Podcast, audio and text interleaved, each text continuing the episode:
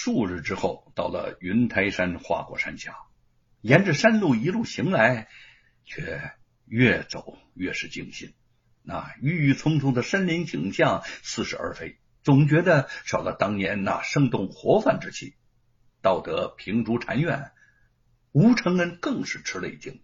多年未到此处，这儿竟已成了一片废墟。寺前的大树多已干枯，一派萧条之景。水帘洞前更是一只猴子也看不见了。美猴王在枯树间彷徨跳跃。提升气量，吴承恩站在枯水荒石之间，回想当年这里云城未下，群猴嬉闹，胜似仙境的景象，不免恍如隔世，悲从中来。当初的繁华已经不在了，慧方大师不在了，那些可爱的猴子也不在了，这就是世事。由混沌到繁华，由繁华再复归混沌。也许这就是当初自己以天地混沌如笔写《西游记》的冥冥天意吧。猴子们，我的猴子们，你们都到哪儿去了？难道被那些恶人捕杀吃光了吗？我和美猴王看你们来了。他在平竹禅院的废墟前慢慢跪倒，喃喃的说：“慧方大师啊，吴承恩又来了，看您来了，《西游记》就要写完了。大师，大师，您在哪儿啊？”四周寂静，他恭恭敬敬的磕了三个头。站起身，缓缓向前走去。这是吴承恩最后一次重游花果山。半年后，他结束远游，回到家中，《西游记》已经从八十回增到了一百回，接近完稿了。兰亭笑着说：“父亲的《西游记》完稿之后啊，我就帮父亲刻印出来，省得父亲誊抄了，能让父亲省好些气力呢。”众人不知兰亭还有着手刻版的绝活，都小小的吃了一惊。兰亭见状，有些得意的说：“啊，当年在京城时，是父亲手把手教我呃刻板的。他还说，我学会刻板呢，肯定会用得上的。”他尚未觉得有何异常，吴承恩却停住手中的笔，怔怔不语的看着他。叶云也是。眼圈微红，他疑惑的看着两位老人，不知道他们为何神情异样。叶云轻声的说：“兰亭啊，你父亲早就想到你嫁给凤毛后要给公公刻印书稿，他是用心良苦啊。”兰亭心中一酸，猛然醒悟到了父亲从小就教自己雕版的深意，悟到了。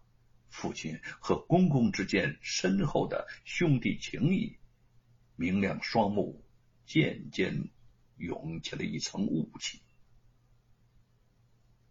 晚上，嘉靖皇帝忽然做了一个梦，梦到唐三藏取得经书回国，天空中降下祥光万道，笼罩皇宫。醒来之后，他向近臣询问此梦何意。文鹏进言说。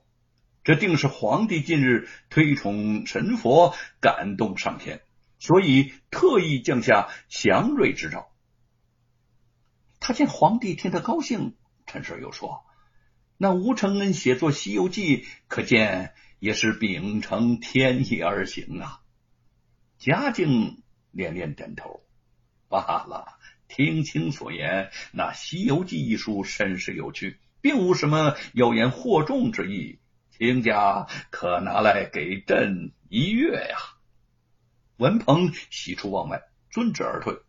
皇帝开了金口，要看《西游记》，这查抄《西游记》的旨意就算到此为止了。如果吴承恩知道《西游记》被解禁，不知道会有多么欢喜。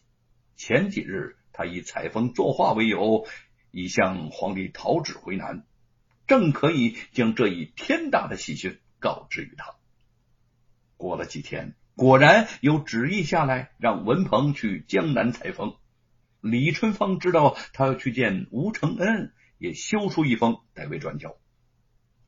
文鹏来到吴家后院，看到群猴嬉戏，心有所触。见此猴园，我才明白你写好美猴王的奥秘了。你是真真正正独一无二的猴王啊！我这一生与猴子结缘，与他们同甘共苦，我爱他们如同蝶之恋花。吴承恩轻轻抚摸着美猴王，眼望猴群，也十分的感叹。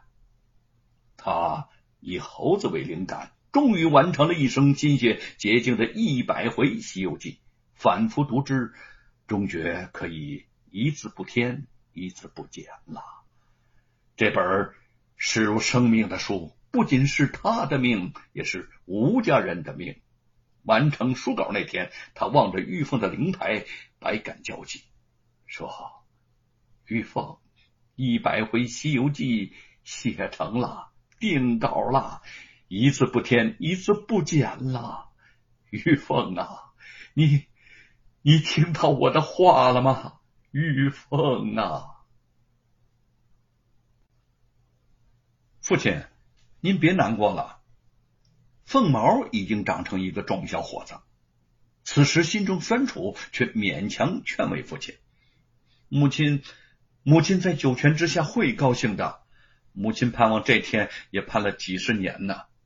今天是成熟的大喜日子，你该高兴。如此悲伤，母亲有知，会为您担心的。”吴承恩轻轻拉过叶云的手，说。云儿，你最懂我的心。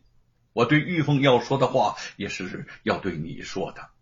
你和玉凤都是我的恩人，没有你们，我是写不出《西游记》来的。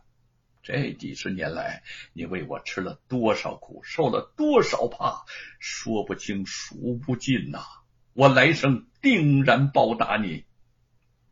叶云望着吴承恩鬓上的白发，轻声的说：“相公。”我们是夫妻，我不求你来生报答我，我只求来生还和你在一起。